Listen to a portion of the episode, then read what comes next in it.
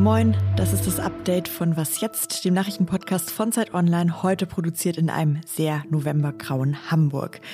Heute ist Mittwoch, der 24. November und ich bin Susanne Jahangard. Lieber Christian, Olaf, Annalena, Saskia und Norbert, es war manchmal ganz schön anstrengend. Das war der Robert, also Robert Habeck von den Grünen, heute in einer Pressekonferenz, denn das ist die gute Nachricht des Tages. Die Ampelparteien haben sich auf einen Koalitionsvertrag geeinigt.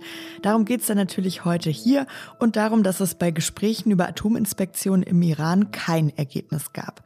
Der Redaktionsschluss für diesen Podcast ist 16 Uhr. Die Ampel steht.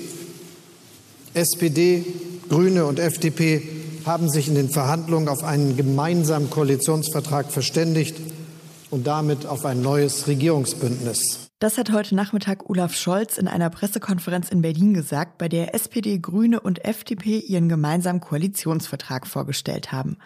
Robert Habeck von den Grünen hat sich da dann zufrieden damit gezeigt, worauf sich die Parteien beim Klimaschutz einigen konnten.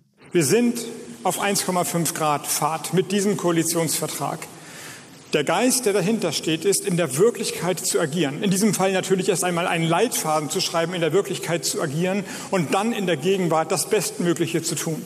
Konkret steht im Koalitionsvertrag, bis 2030 soll Deutschland idealerweise aus der Kohle ausgestiegen sein und bis zu diesem Jahr soll auch 80 Prozent der Stromversorgung aus erneuerbaren Energien kommen. Die Parteien haben sich auch darauf geeinigt, dass wegen der hohen Energiepreise die CO2-Abgabe auf Sprit, Heizöl oder Gas nicht weiter erhöht werden soll.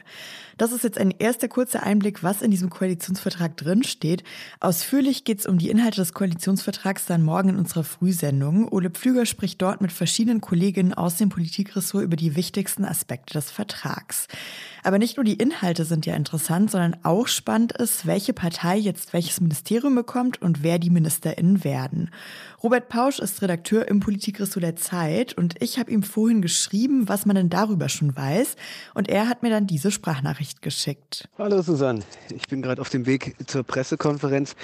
Die Kabinettsliste habe ich schon bekommen. Namen stehen noch nicht final fest, aber die Ressortverteilung, ich glaube, das Wichtigste ist da, dass das Finanzministerium an die FDP geht. Das war ja sehr umkämpft zwischen Habeck und Lindner.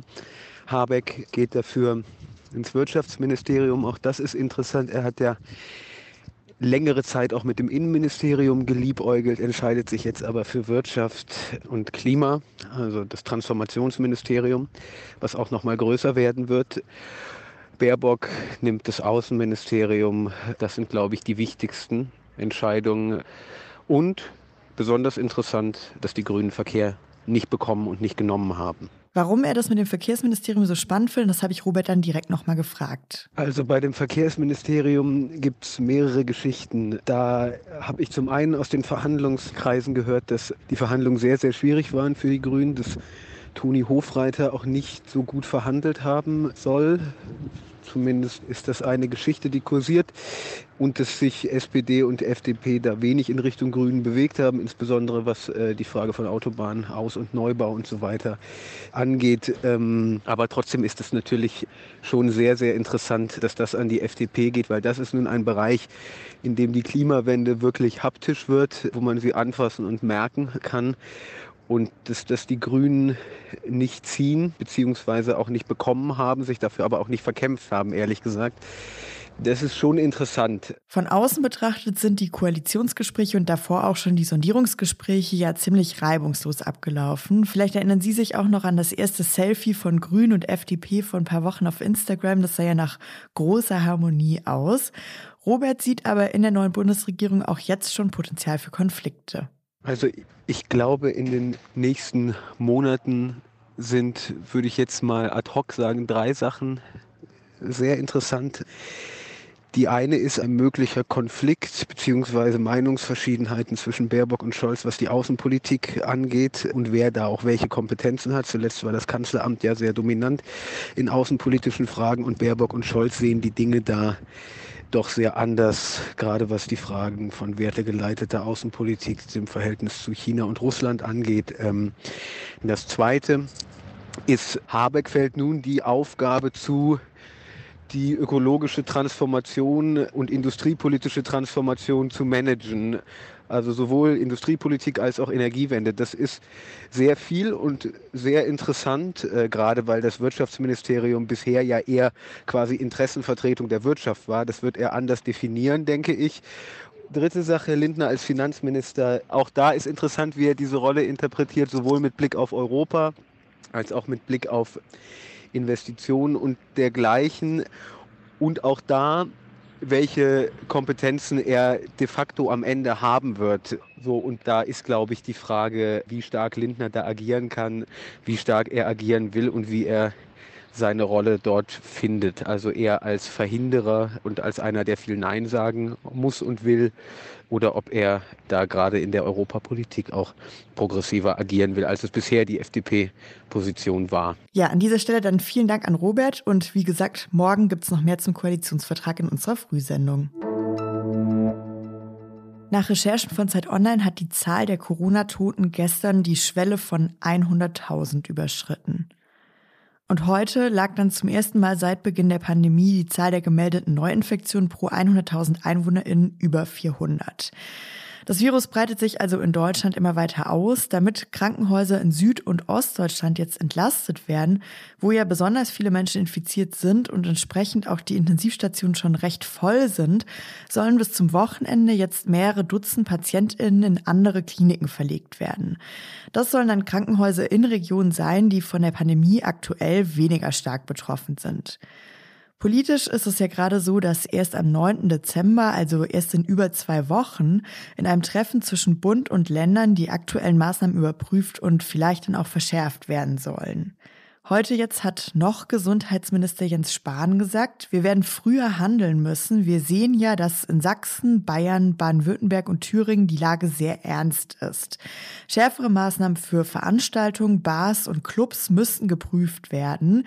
In mehreren Bundesländern gelten ja bereits die 2G-Regeln, also Zutritt nur für Geimpfte und Genesene und manchmal dann auch noch mit Test, das heißt ja dann 2G+. Von der Pressekonferenz der Ampelkoalition habe ich ja gerade schon berichtet. Da ging es heute dann auch noch um die Corona-Politik, die die nächste Bundesregierung plant. Und zwar haben die drei Parteien angekündigt, im Kanzleramt einen ständigen Krisenstab von Bund und Ländern einrichten zu wollen und dort täglich eine Lagebeschreibung mit wissenschaftlichem Sachverstand zu erstellen. Außerdem sollen Pflegekräfte einen Corona-Bonus bekommen. Dafür stellt die kommende Regierung eine Milliarde Euro zur Verfügung.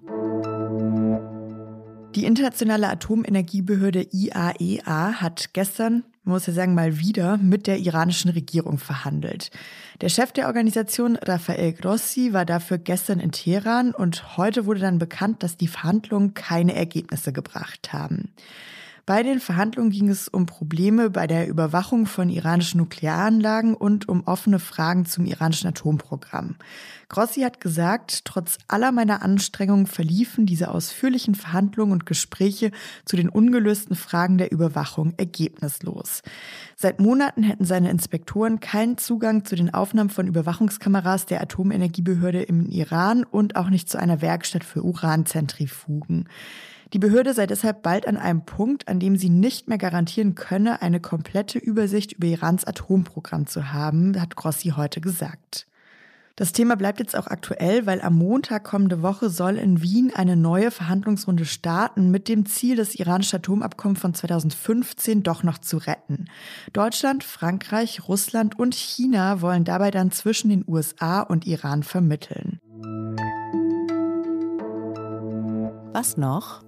So klingt das, wenn man Popcorn macht. Und so, wenn man es isst. Wie es klingt, wenn man mit Popcorn ein Gebäude dämmt, keine Ahnung, darüber habe ich mir auch bis heute noch nie Gedanken gemacht. Aber heute habe ich gelernt, dass das geht. Popcorn nämlich ist ein super nachhaltiger und leistungsfähiger Rohstoff. Das finden Forschende der Universität Göttingen und erforschen deshalb schon länger in einer Arbeitsgruppe Herstellungsverfahren für Produkte aus Popcorn. Jetzt haben sie eine Kooperation mit einem Unternehmen gestartet und wollen gemeinsam mit Popcorn Häuser dämmen. Die Forschenden haben es geschafft, Dämmplatten aus Popcorngranulat herzustellen, die sehr gut Wärme dämmen, einen guten Brandschutz haben und dann auch noch Wasser abweisen. Solange es im Kino dann trotzdem noch genug Popcorn gibt, Klingt es ja nach einer super Sache. Und das war's mit dem Update. Ich bin Susanne Hangard. Unsere E-Mail-Adresse, die ist wasjetzt.zeit.de. Schicken Sie uns Lob oder Kritik. Wir freuen uns über beides. Ich wünsche Ihnen einen schönen Abend und morgen früh ab 6 Uhr gibt's uns wieder. Ciao. Äh, sieht sich selbst deutlich wertegeleiteter agierend. Oh, eine Sekunde. Jetzt kommt ein Anruf.